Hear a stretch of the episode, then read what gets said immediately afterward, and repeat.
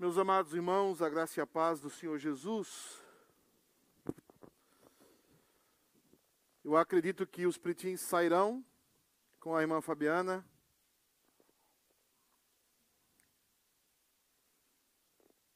Hoje ela não está disfarçada de José, graças a Deus.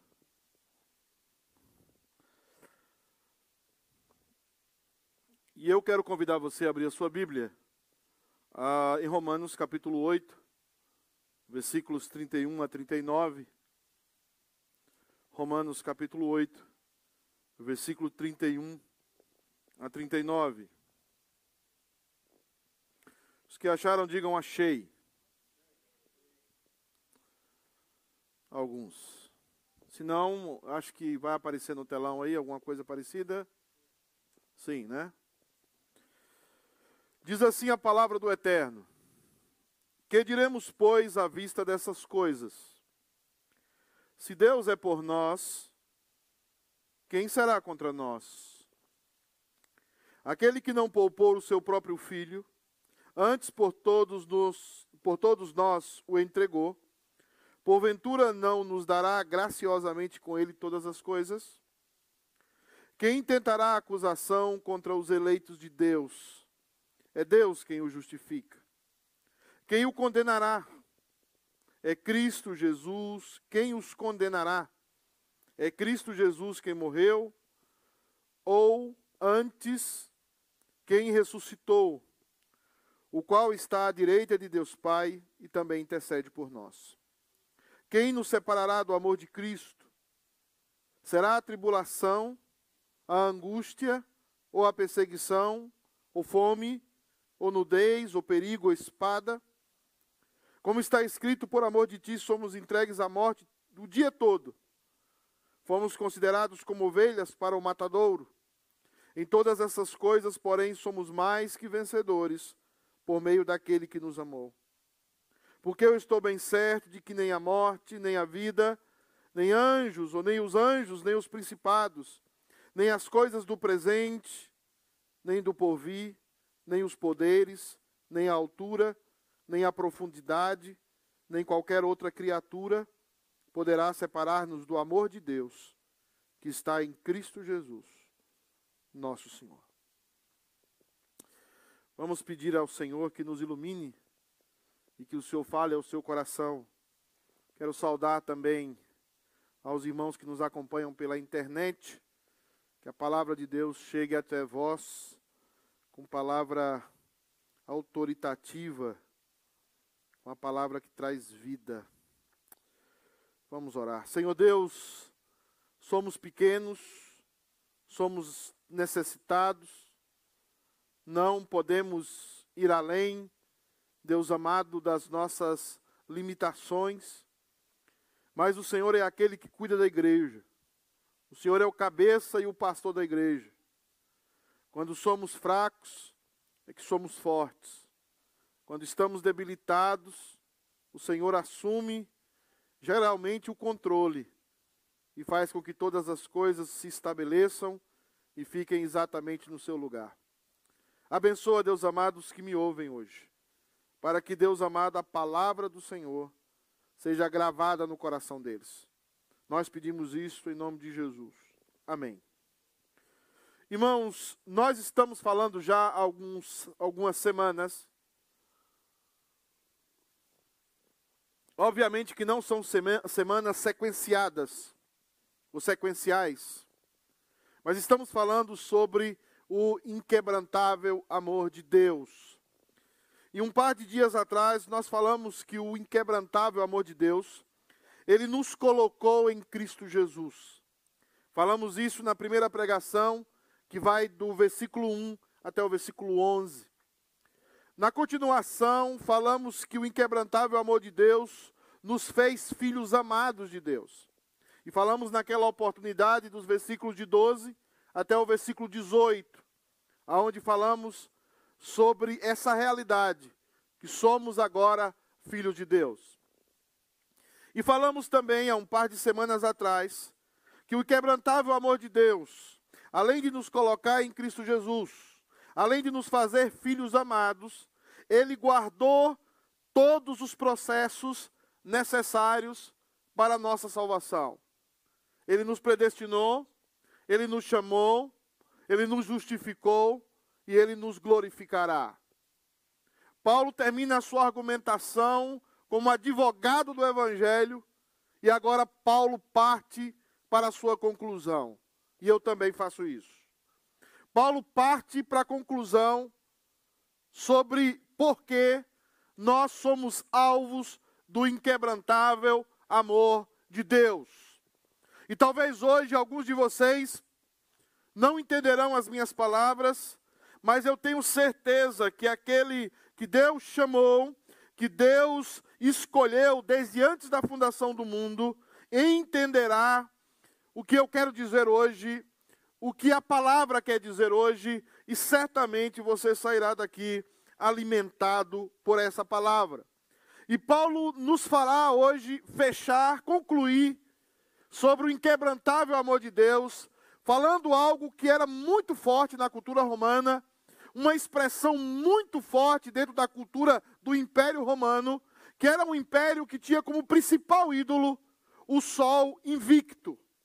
O sol invicto era o principal ídolo romano.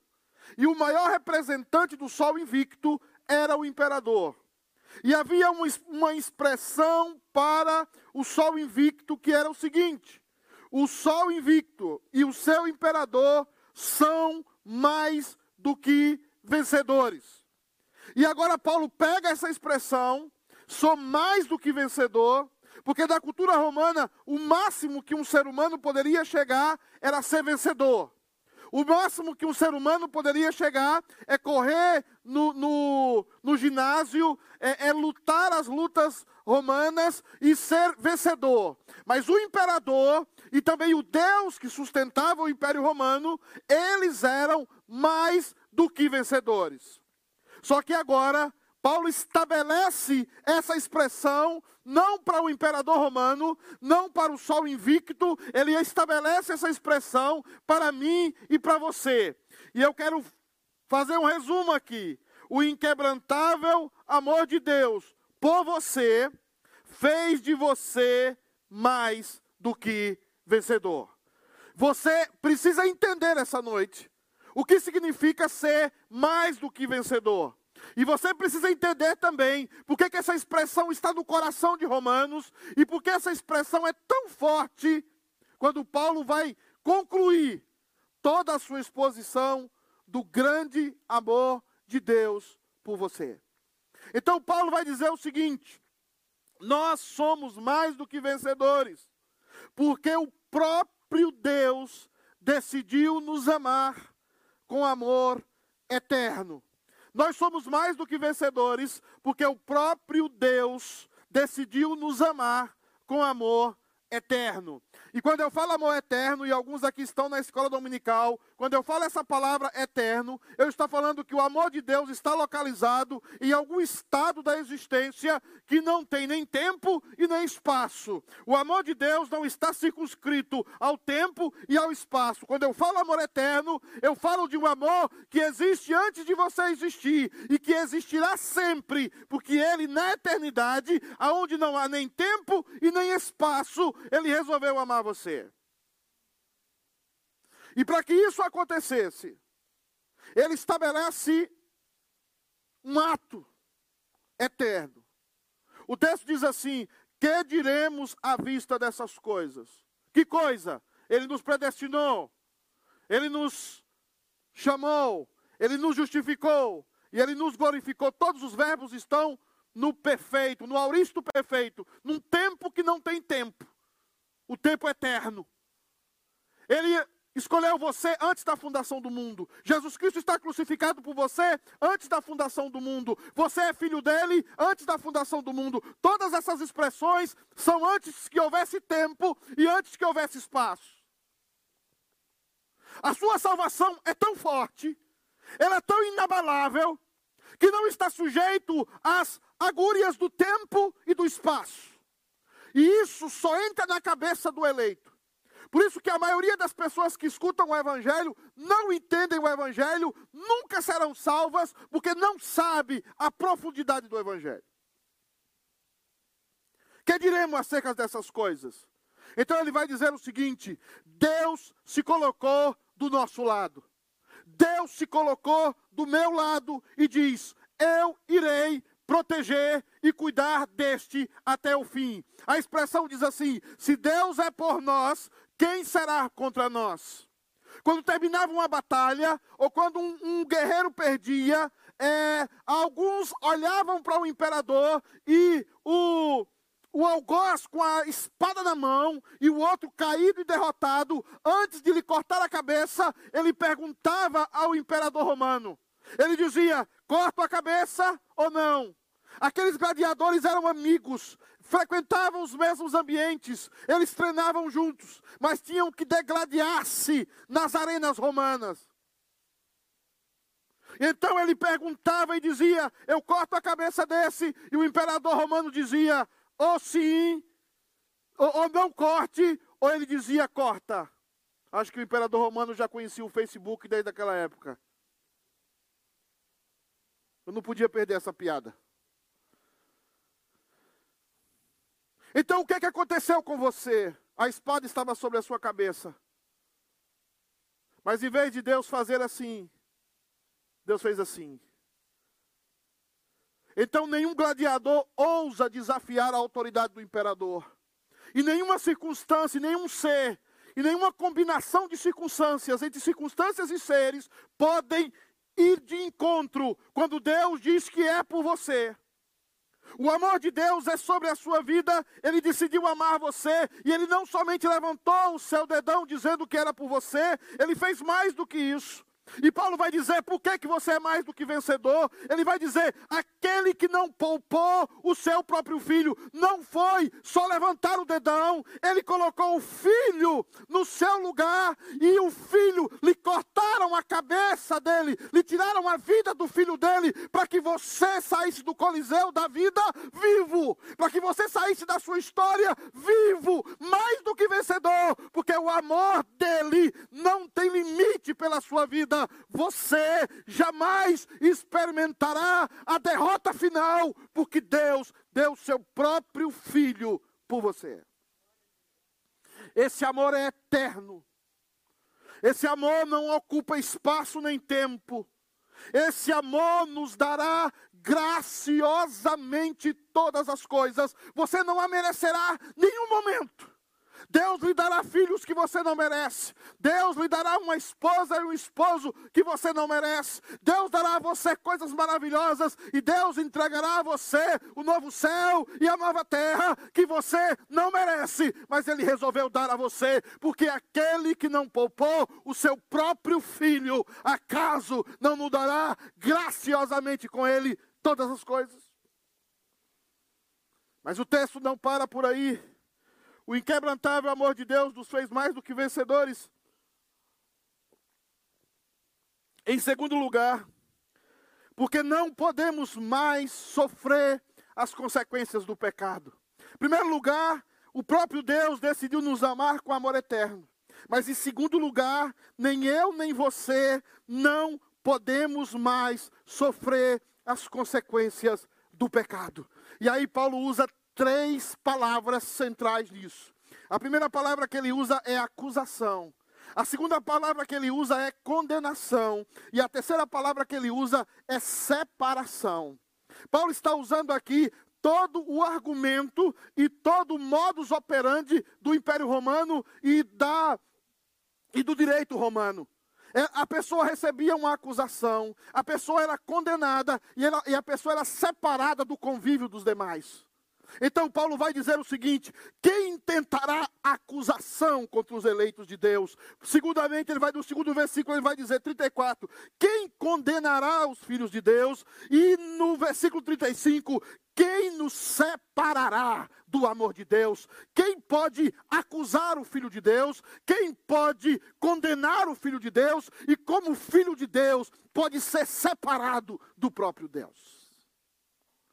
As consequências do pecado. As consequências do pecado sobre a sua vida e sobre a minha vida.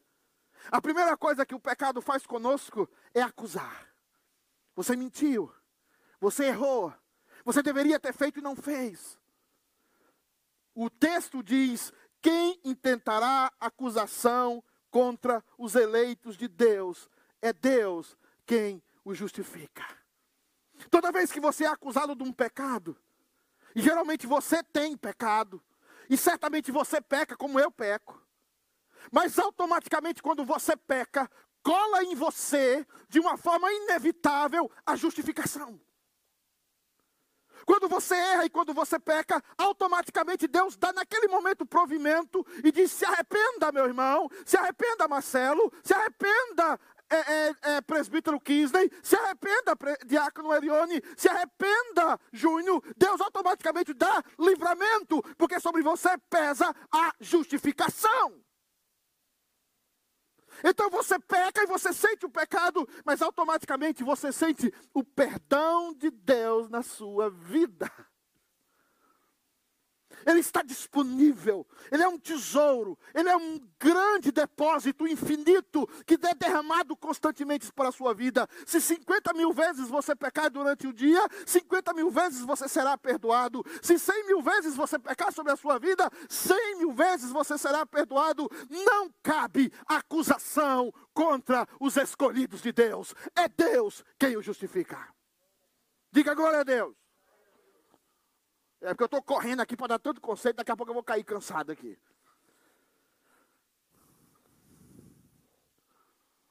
Eu tomei a vacina faz dois dias. Já sinto umas escamas de jacaré aqui, mas está tudo bem.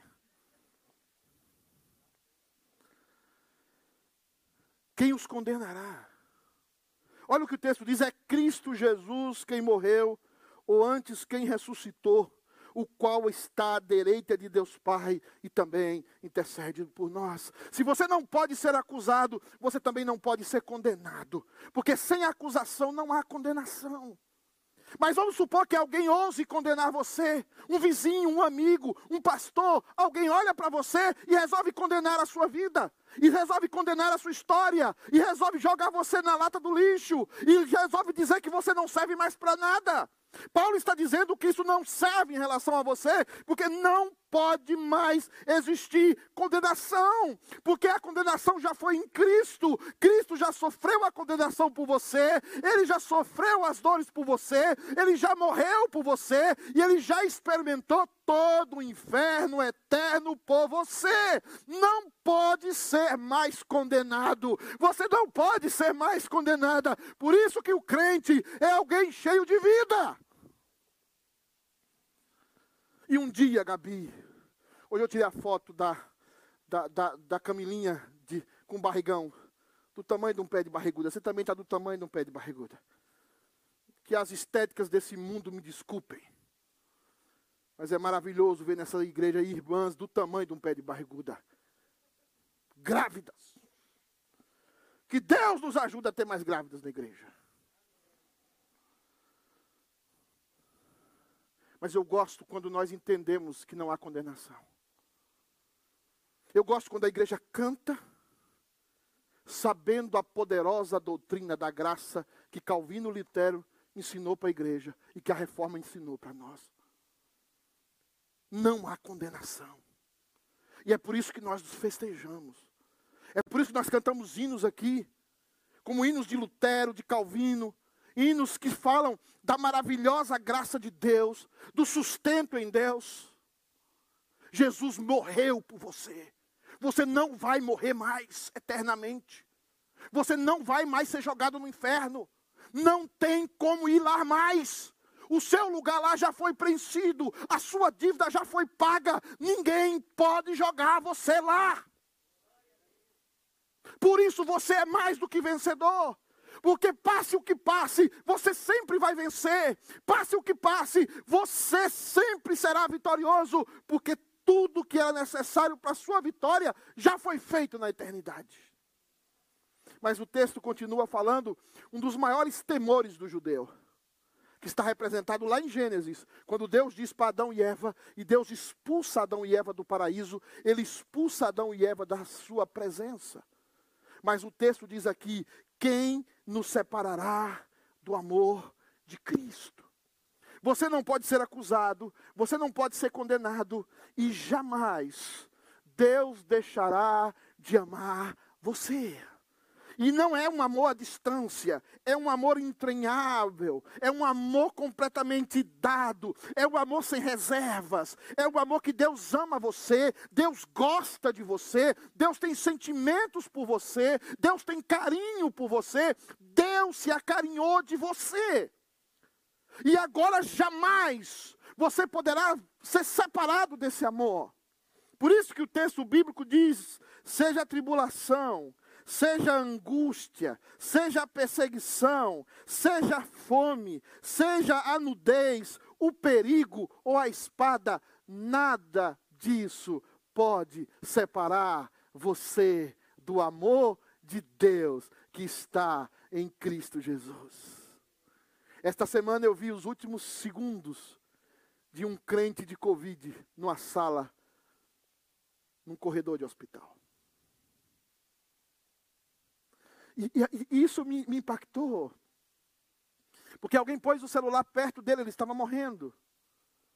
E quando pôs o celular perto dele, ele não podia respirar, se escutou só.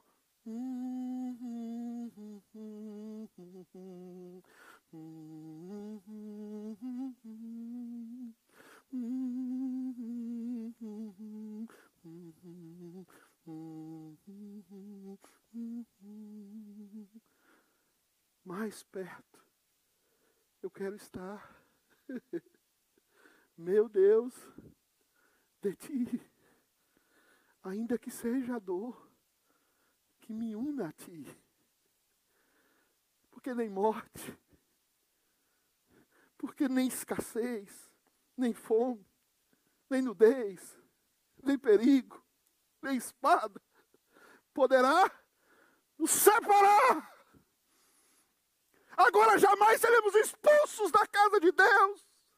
Jamais se colocará querubins da guarda ungido na porta. Não, jamais, jamais, jamais. Jamais seremos separados da sua presença, do seu abraço, do seu aconchego.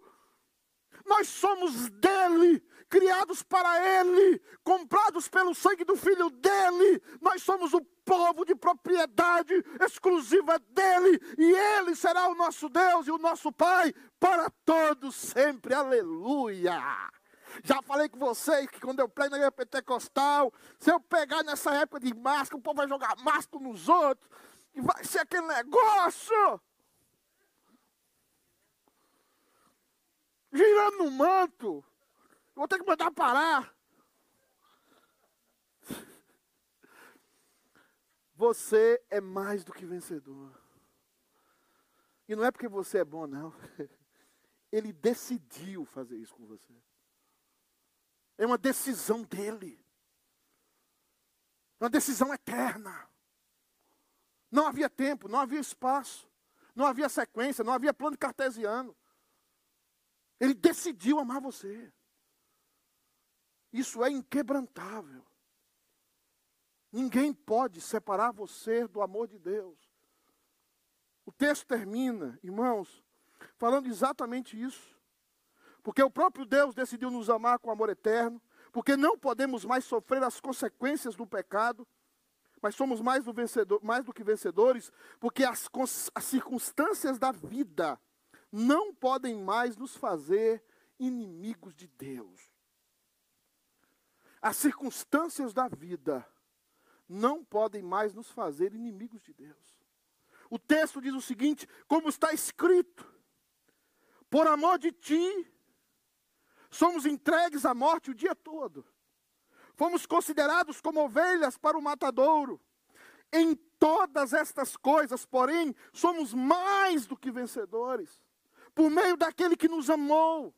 Porque eu estou bem certo de que nem a morte, nem a vida. Aí ele vai falar do Éden nem anjos ele está lembrando do Éden, nem principados, ele está lembrando de Satanás tentando a Eva e a Adão, nem as coisas do presente, nem o amanhã, nem o porvir, nem poderes, nem altura, nem profundidade, nem qualquer outra criatura poderá separar-nos do amor de Deus que está em Cristo Jesus, nosso Senhor.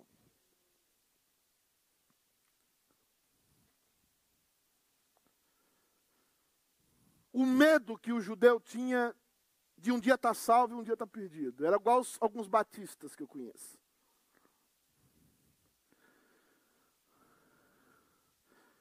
Tem batista, os batistas antigão falavam assim, um dia eu estou salvo, outro dia eu estou perdido. Hoje eu pequei, estou perdido. O judeu tinha esse medo. De um dia estar separado, de um dia estar junto de novo. Mas ainda que você brigue com a sua mulher, ainda que ela vire a cara para você uns dois dias, vocês continuam casados. Nada poderá separar você do amor de Deus. Porque agora o amor de Deus não está confiável em uma criatura. O amor de Deus não está selado por Adão, porque Adão foi desafiado a obedecer, mas ele não pôde obedecer. Agora a sua aliança e a sua relação com Deus está cravada no filho dele. É Deus. E ele sendo Deus, e ele cumprindo a obra na cruz, ele diz: Tetelestai, está pago. Já está pago toda a dívida. Agora não existe mais a possibilidade da separação. Não existe mais a possibilidade de você ser expulso do Éden. Acabou essa possibilidade. Agora é o momento de você festejar essa salvação e de você cumprir a sua missão. Agora é o momento de que você entender que a sua vida não é mais buscando ser salvo a cada dia, não é vir para a igreja para buscar a salvação. Você não vem para a igreja para buscar a salvação. Você vem para a igreja porque você já é salvo. Você vem na igreja porque você já tem Cristo. Você não vai agradar a Deus com a sua vida, porque um dia você vai pecar e o outro não. Um momento você vai pecar e outro não. Deus já fez todo o trabalho para você. Agora é hora de descansar em Deus. Agora é hora de celebrar em Deus. E agora é hora de cumprir a missão que Deus deu a cada um de vocês. Na igreja, quem não é um missionário é um campo missionário. Paulo está dizendo todo o problema da relação com Deus foi resolvido. E quando eu, quando, eu fico tão feliz quando eu observo pessoas assim aqui na igreja. Eu fico tão feliz de pessoas que já aprenderam que tem dia que eles vão ter trabalho, vão ter não sei quantos mil dólares da conta, mas tem semana que não vai ter nada. E mesmo assim eles são mais do que vencedores. Vai ter dia que está todo mundo são em casa, filhos com saúde, todo mundo são. Mas vai ter dia que vai morrer uns três ou quatro da sua família. Mas tanto uma situação como outra, você é mais do que vencedor. Você está em Cristo. Você não tem mais agora a condição de sair de Cristo. Você é filho de Deus. É hora de celebrar isso. E é hora de cumprir a sua missão. Porque esse mundo vai passar. Porque esse mundo, a sua concupiscência, os seus prazeres, as suas lutas, a sua escuridão, esse mundo passará. Pare de jogar as suas fichas nesse mundo. Pare de jogar as suas alegrias dessa vida. Nós não vamos deixar de viver a vida, não vamos deixar de dar testemunho, de ter os nossos sonhos, os nossos projetos, mas a nossa alegria está no Senhor. A nossa satisfação está no Senhor. Porque nós somos mais do que vencedores. Porque em breve tudo vai ser terminado. Em breve os objetos se farão em moléculas, em átomos de moléculas, se tornará poeira e Ele fará nova todas as coisas. E você precisa celebrar a sua vitória em Cristo. Você precisa estar entusiasta com a sua vitória em Cristo. Hoje nós tivemos pessoas que antes do culto, momentos antes do culto, não sabemos o motivo, esperamos que sejam motivos bons. Mas minutos antes do culto, cancela a sua inscrição no culto. A gente tem uma fila de pessoas querendo vir no culto querendo celebrar, querendo é, é, buscar Deus. Aí, minutos antes, manda um recado para o pastor Anjo, o pastor Anjo fica tentando se virar. Essas pessoas não entenderam a sua salvação ainda. Não entenderam o privilégio de serem salvas, de serem da casa de Deus, de celebrar.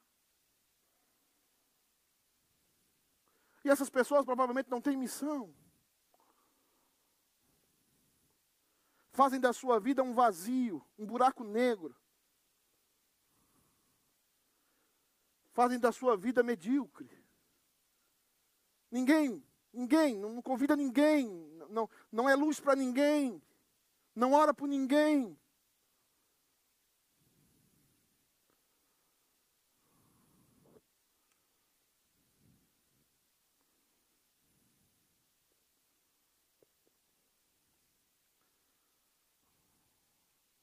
Onde estão os mais que vencedores?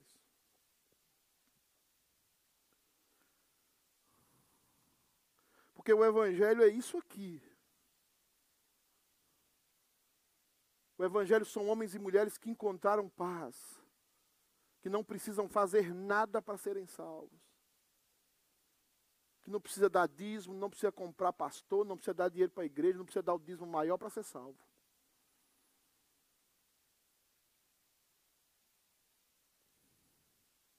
Mas são as pessoas que encontraram em Deus vida estão unidos a Deus. Por isso você não entende o fogo do novo convertido, o amor, o primeiro amor do novo convertido.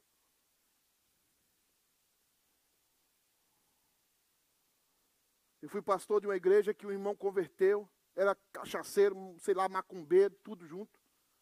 Converteu, fechou o bar dele. E os diáconos falavam para mim, pastor, tem um rapaz aqui. É aquele rapaz lá. Antes de abrir a igreja, antes de chegar os diáconos, estava o rapaz. Antes de abrir a igreja, estava o rapaz. Cada louvor, cada palavra que era cantada, era choro, era lágrima. Encontrava o rapaz que estava trabalhando, cantando, andava na rua cantando. E o segundo passo geralmente é a missão. Você enche de Deus e você fica cheio da missão de Deus. Mas você vai ficando velho de igreja e vai ficando frio. Ficando gelado. É por isso que Apocalipse diz: Tenho, porém, contra ti. Você tem doutrina, tem tudo. Mas tenho, porém, contra ti que abandonaste o teu primeiro amor. Nós não sabemos ainda o tamanho da nossa salvação. Nós ainda não entendemos o que foi feito por nós o diabo deve planejar 50 ou 60 mil vezes por dia matar você. Com seus demônios. E todas elas são frustradas porque Deus diz não. Só vai o dia que eu quiser. Só sai o dia que eu quiser. Cada cabelo da sua cabeça está contado. Cada detalhe da sua vida está nas mãos daquele que controla cada átomo da história. E ele resolveu salvar você. Ele resolveu olhar para você e dizer: Você é meu. Ele deu povos por ti, nações por você. Ele preteriu pessoas, jogou pessoas no inferno por você.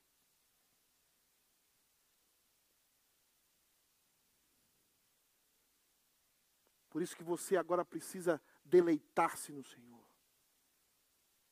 Cumprir a sua missão ser mais destemido, honrado, ter galhardia. Parar de viver uma mediocridade. Se você tem todos os equipamentos para viver uma vida maravilhosa, Deus é com você. E hoje eu quero terminar isso. Quero terminar essa mensagem falando disso. Deus colocou você em Cristo. Deus fez de você um filho, mas não é qualquer filho, é filho amado. Deus tem privilegismo com você. Deus vê você rir. O texto bíblico fala que Deus se regozija. Deus tem carinho. Os processos da sua vida, todos eles, Todas as lágrimas, todos os sorrisos que você passou estão guardados em Deus. Todas as coisas cooperam para o bem daqueles que amam a Deus. Cada detalhe, cada sofrimento, e cada dor, e cada dúvida, e cada alegria, e cada momento de vitória está guardado em Deus. E agora, Ele está dizendo: você nunca vai perder. Você é um vencedor. Você é uma vencedora. Ah, você tem problemas em casa, não importa, você é vencedora. Ah, você casou com um homem horrível, não importa, você é vencedora. Ah, você está sofrendo problemas hoje, você é uma vencedora. Ah, você não tem documento, você é uma vencedora. Você é um vencedor. Você está em Cristo Jesus. E eu queria que você saísse daqui hoje, ao tomar essa santa ceia, crendo nisso. Porque Deus vai guardar e vai cuidar de você em cada detalhe da sua vida. Porque Ele decidiu ser o seu pai. E você será para sempre o seu filho, a sua filha. Vamos ficar de pé e vamos orar.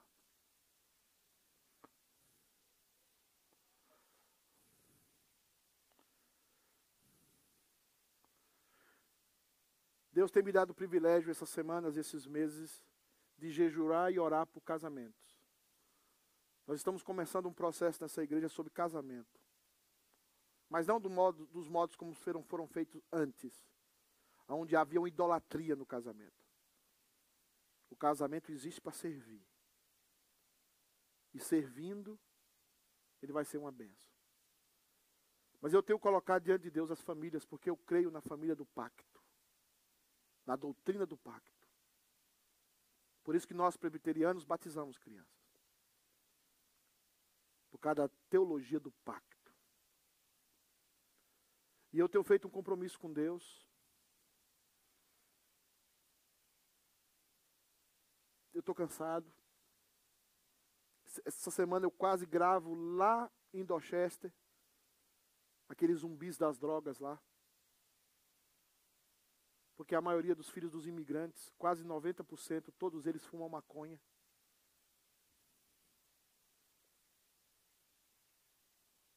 As nossas filhas talvez até estão namorando com um maconheiro hoje. E a gente nem sabe.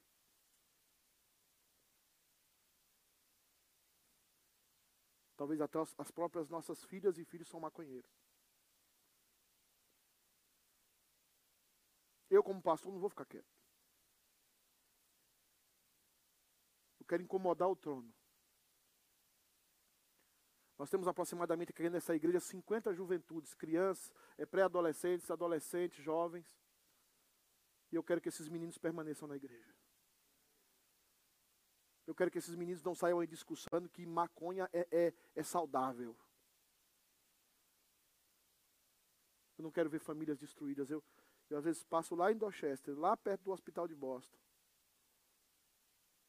Parecem zumbis, com carrinhos de compra.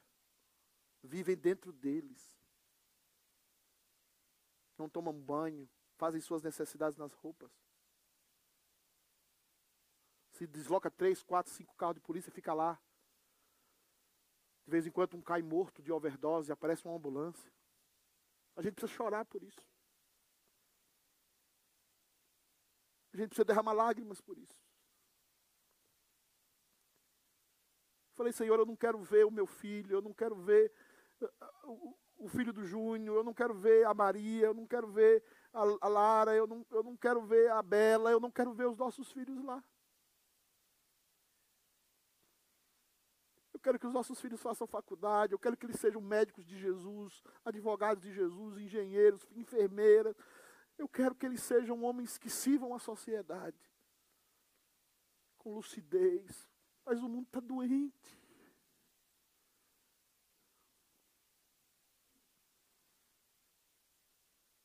Eu trabalhei dois anos e meio, três anos aqui com a liderança da igreja.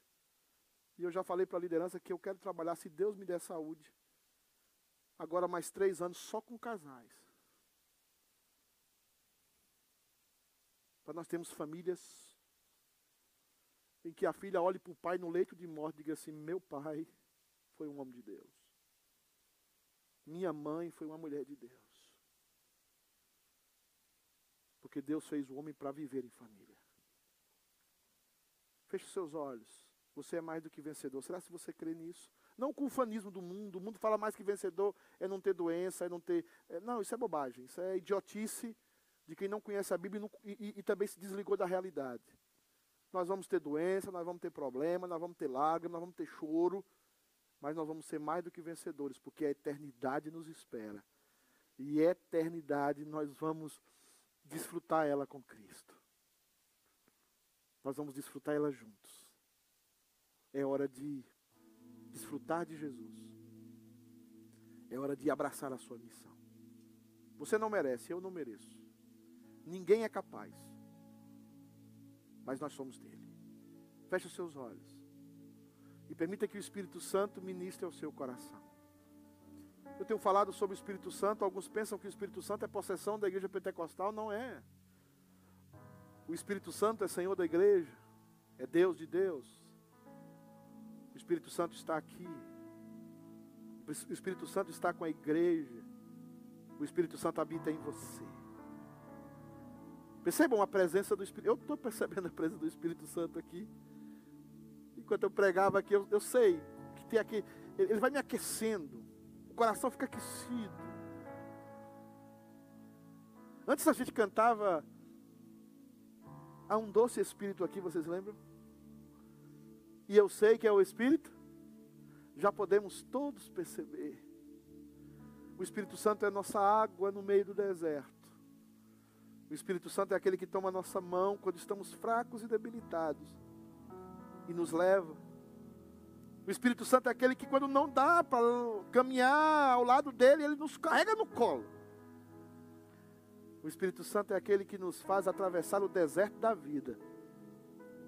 E a gente no final atravessa o Jordão. e a gente abraça Jesus. E a gente chega lá a gente chega lá. Você vai chegar lá. Você vai andar nas ruas de ouro e cristal. Você vai entrar nas postas de jaspe, de sardônia. Você vai caminhar naquelas ruas, saiba disso. Os seus olhos não terão mais a capacidade de chorar por tristeza. teus olhos chorará por alegria. Pense agora em você caminhando lá. Pense agora em você abraçando os seus, abraçando o seu pai, a sua mãe, abraçando aqueles que cuidaram de você, que foram pais dos seus filhos, mas foram pais para você também. Pensa nos seus amigos que você vai abraçar lá. você vai caminhar naquelas ruas. Você é dele. E a salvação é pela graça. Não é porque você merece. E lute. Lute como vitorioso pelo seu filho, pela sua filha, pelo seu marido, pela sua esposa. Não entregue os pontos até o último segundo, até o último suspiro da sua vida. Porque Deus vai usar você para salvar muita gente. Deus vai usar você para encontrar mais que vencedores. Espírito Santo de Deus, passeia no meio da tua igreja. Espírito Santo de Deus, passeia no meio do teu povo. Preparando o teu povo, meu Deus, para a santa ceia, para a festa da celebração da vida. Prepara o teu povo para isso. Em nome de Jesus. Amém. Pode sentar um pouco, antes, enquanto os irmãos estão preparando aqui. Se puder cantar um doce espírito, eu, eu, eu aceitaria. Você que está com essa camisa em homenagem a um time de futebol.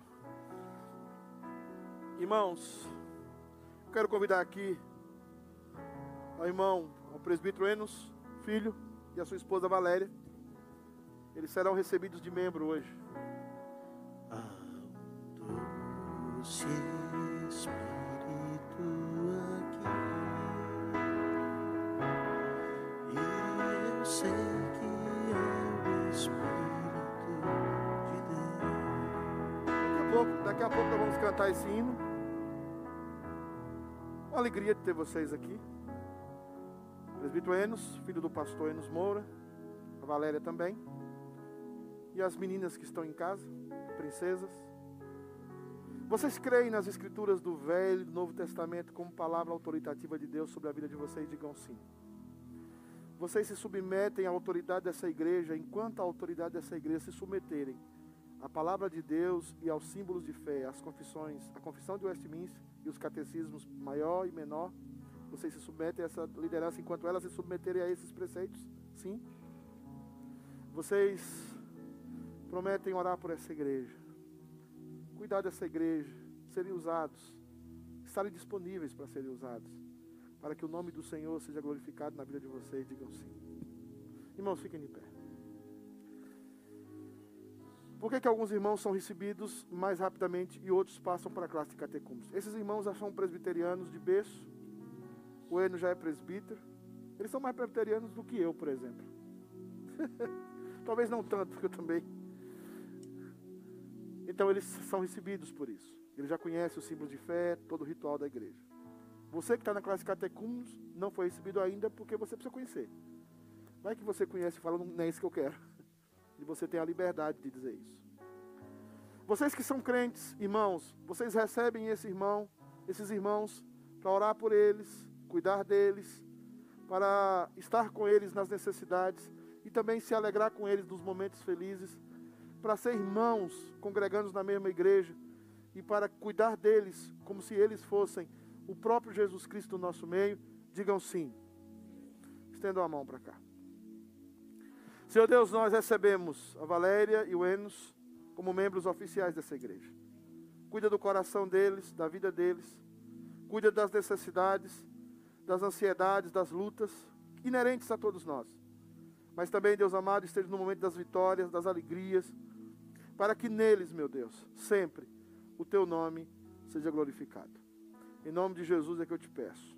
Amém. Permito Iraci dê as boas-vindas a Valéria e ao Enos em nome do conselho da igreja. E depois vocês podem sentar.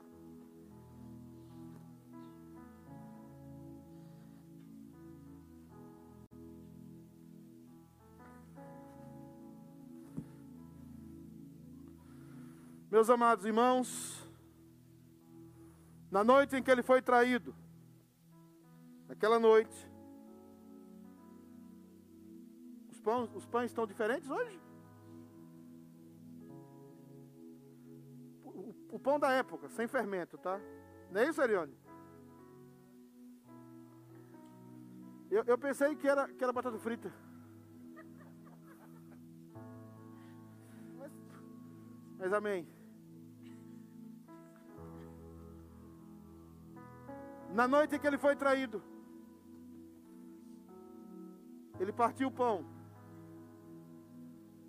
E tendo dado graças, disse: Esse é o meu corpo que é dado em favor de vós. Todas as vezes que comerdes esse pão, vocês anunciam a minha morte em favor de vocês. Naquela mesma noite, ele tomou o, o cálice Disse: Esse é o cálice da nova aliança do meu sangue. Todas as vezes que beberdes esse cálice, também anunciais a minha morte, até que eu venha. Naquela noite ele foi traído. Naquela noite ele foi entregue ao matadouro, por mim e por você. Tudo que foi para Jesus era para mim e para você. Mas Ele levou sobre si as nossas dores. O castigo que hoje nos traz a paz estava sobre Ele. E sobre as suas pisaduras nós somos sarados. Ele pagou a dívida. Você nesse momento deve fazer uma revisão da sua vida. Se você tem cometido pecados, raiva de alguém, não perdoa certas pessoas, você precisa perdoá-las. Você precisa perdoar a você mesmo. Não é somente fazer uma revisão e dizer, ah, eu não perdoei, eu não perdoei a mim mesmo, eu estou em pecado, e não tomar a Santa Ceia. Você não pode fazer isso. Ao fazer a revisão e encontrar o seu pecado, você precisa pedir perdão. E crer que Deus te perdoa aí. Porque aquele que confessa, ele é fiel e justo para perdoar os seus pecados e te purificar de toda injustiça. Então creia que ele perdoa os seus pecados. Por isso Davi não foi morto, segundo a lei. Porque quando ele adultera e quando ele contribui para o assassinato de Urias, ele escreve o salmo e diz: Contra ti, contra ti somente pequei, e fiz o que é mal perante os teus olhos. Será justo ao julgares. E então, Deus perdoa Davi.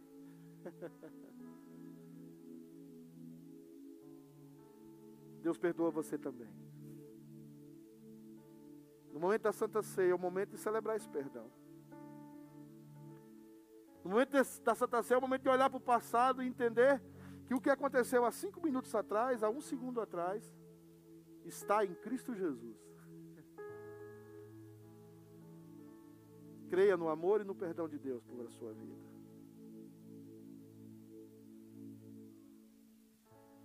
Quero chamar o presbítero Iraci à frente.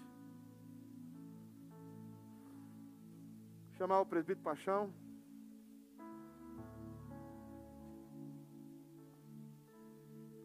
Eu vou mudar um pouco. Vou chamar o presbítero João. Se converta, João. Muda de vida, meu irmão. Chamar o presbítero Gilmar. Eu estou com saudade do Gilmar. Esses dias eu comentei com alguém. Chamado João Alves. Gil Alves, né, João? Gil Alves. Filho. Chamar o Esdras. Cadê o Esdras? Está aí? Está ali. Atrás da coluna. Sai de trás da coluna, irmão. Sai dentro do buraco, igual o Gideão, que estava no lagar. Vem enfrentar os midianitas. Pega aí a luva. Demais presbítero eu deixo para a próxima daqui 15 dias. Você crê nisso aqui, que é a celebração da vida? Diga amém. Vai dar para cantar um doce espírito, quis não? Presbitão, dá para cantar um doce espírito? Você está meio choroso, Kisney. Tá.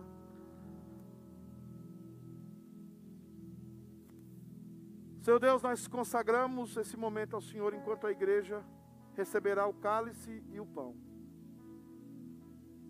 Que não haja ninguém que se antecipe a ninguém, que todos esperem para que participemos desse momento juntos. Deus amado, enquanto a bandeja passa, enquanto o pão passa, que o teu Espírito cure, restaure, anime, console, que o teu Espírito traga vida, porque nós não somos merecedores, meu Deus, mas o Senhor resolveu nos amar e nos amar até o fim. Cuida desse momento, Pai, com carinho. Toma essa igreja em teus braços, para que saiamos daqui hoje cheios de vida. Em nome de Jesus. Fique de pé. Você que é membro de alguma igreja evangélica, está em plena comunhão com a sua igreja. Essa mesa não é a mesa da Igreja Presbiteriana United, essa é a mesa do Senhor Jesus. Está em plena comunhão com a sua igreja. Fique em pé tome a Santa Ceia conosco. Não é membro ainda dessa igreja ou de nenhuma igreja, busque ser membro ou dessa ou de alguma igreja séria, para que o nome de Jesus seja glorificado. Privilégio servir o povo de Deus, Esdras. Pode servi-lo. Privilégio servir o povo de Deus. Eu acho que eu tenho que colocar isso aí, ó. Há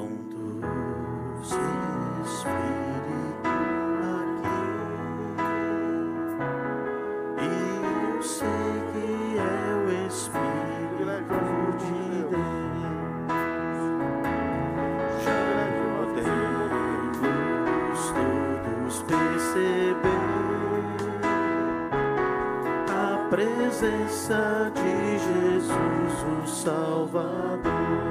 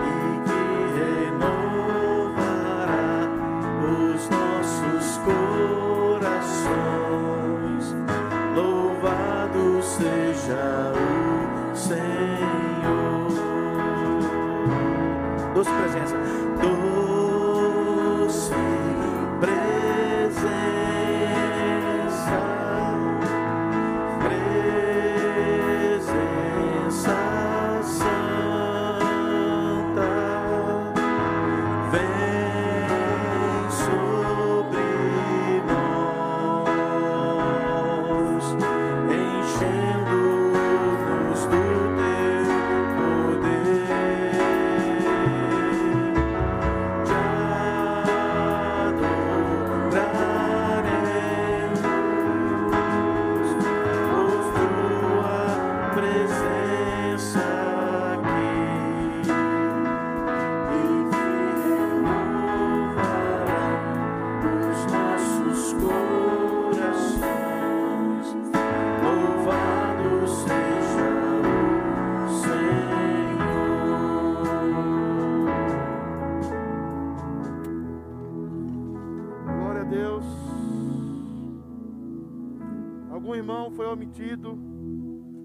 Dos elementos da Santa Ceia, por favor, manifestar-se. O presbítero Gilmar foi.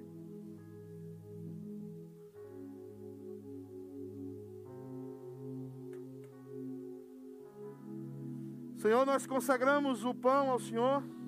O pão permanece pão, mas a presença espiritual, através do Teu Santo Espírito, está no nosso meio. Consagramos também o vinho ao Senhor, sabendo que o vinho permanece vinho, mas a Tua presença no nosso meio é real e a Tua presença no nosso meio é verdadeira. Deus amado, que ao tomarmos, ao comermos o pão, ao tomarmos o vinho, sejamos alimentados de Cristo. E que espiritualmente, Deus amado, sejamos renovados no nosso homem interior, para entender e viver aquilo que hoje nos escutamos aqui. Que em Cristo Jesus temos um amor incrementável e nós somos mais do que vencedores.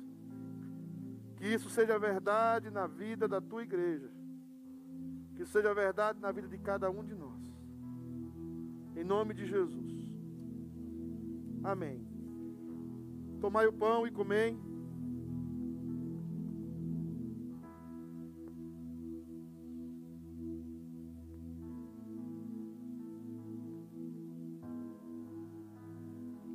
Tomai o cálice e bebei.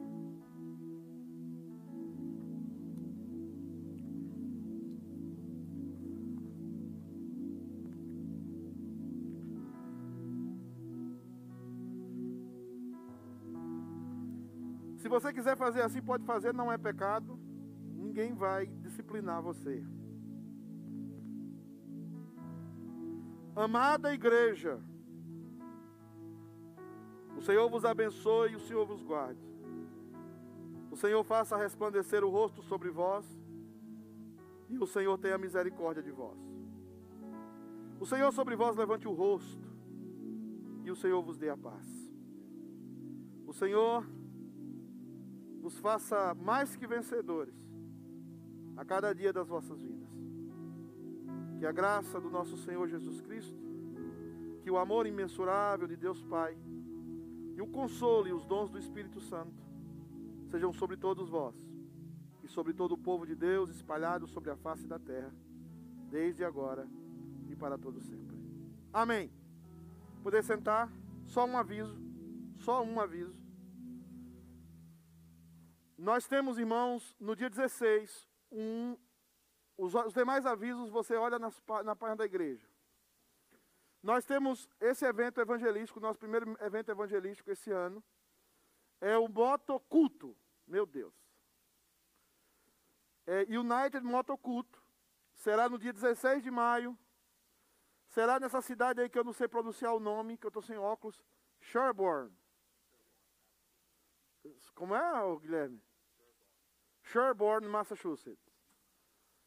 Então, os nossos diáconos estão vendo a possibilidade de oferecer um café da manhã. Vai ser aberto. Vai ser um culto que vai ter louvor. O Kisney vai estar lá chorando, como sempre. Cadê Kisney? Presbítero Kisney, que agora é importante. É, nós vamos fazer esse culto. É um evento evangelístico. Será às 10 da manhã e será para toda a igreja. E já aquecendo os motores, porque provavelmente em maio, ou preparando para junho, nós vamos voltar para de manhã.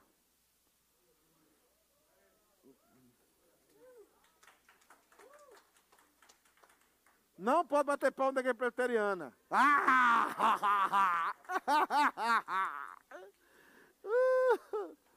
Então nós vamos voltar a acordar, todo mundo com aquela de soma, naquela coisa toda. E, e, vamos, se o CDC permitir, vamos comprar uns pães maior, entendeu? É, uns pães assim, um metro e meio. Então, aí passa a manteiga diet.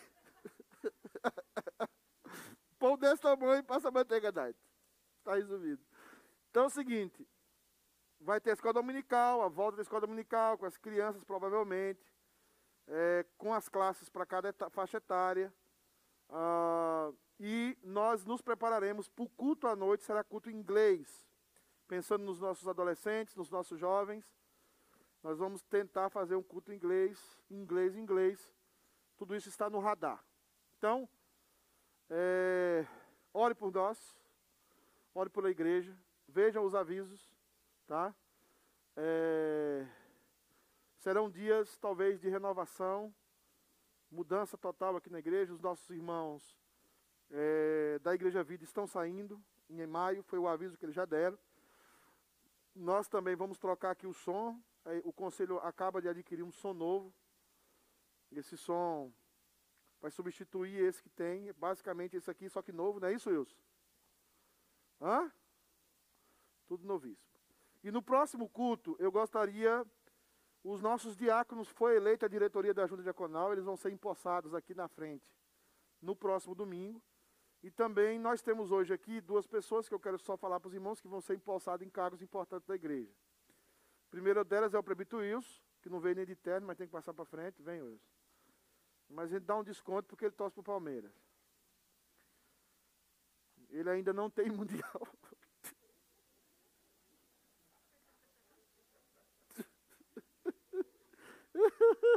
Mas está em Cristo. Aí, né? E a irmã Tânia, que agora passa a ser a tesoureira da igreja, juntamente com o Heron, fazendo a transição. Agora está tudo resolvido na igreja, graças a Deus. Descobrimos porque o Iraci é bem sucedido na vida, né? Então, nós temos esses dois irmãos. O, o Wilson passa a substituir o Esdras, que, né? Não é a música, né? Menino, eu vou para Califórnia ver a vida sobre as ondas, né? o meu destino é ser estar. Então, o Wesley está de mudança para Flórida. Então, e o Heron também está num processo de mudança é, para Minnesota, provavelmente, ou, ou, ou, semelhante. E a Tânia deve fazer a transição com ele aí como tesoureira da igreja. Ok, meus amados? Eu gostaria de chamar aqui à frente o, o, o pastor Jeff para orar por esses irmãos. Só estou escolhendo o pessoal que está sem terno hoje. Né? Tá, a paisana. É, o pastor Jeff é, vai orar por esses irmãos. E depois da oração dele a gente termina. Tá bom? Os demais avisos, olhe na página, está tudo lá. E você pode também consultar os irmãos. E outra coisa, os diáconos estão aí fazendo as pesquisas, porque eles vão fazer um, um protocolo para a igreja. Nós vamos ter um protocolo a partir dos diáconos, para todos os cultos. Então mande aí as suas necessidades para os diáconos, porque os diáconos só querem ajudar e contribuir para o bem da igreja. Amém, irmãos? Por favor, pastor Jeff. É, é, precisa do microfone? Tá bom.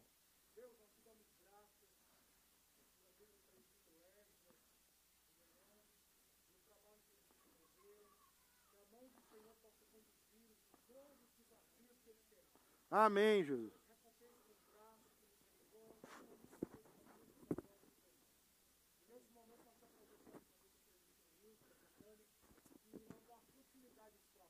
Senhor, guia os seus servos com sabedoria, que o Senhor capacite os dons do Espírito Santo para administrarem a igreja financeiramente, que o Senhor esteja com eles e que o Senhor os abençoe.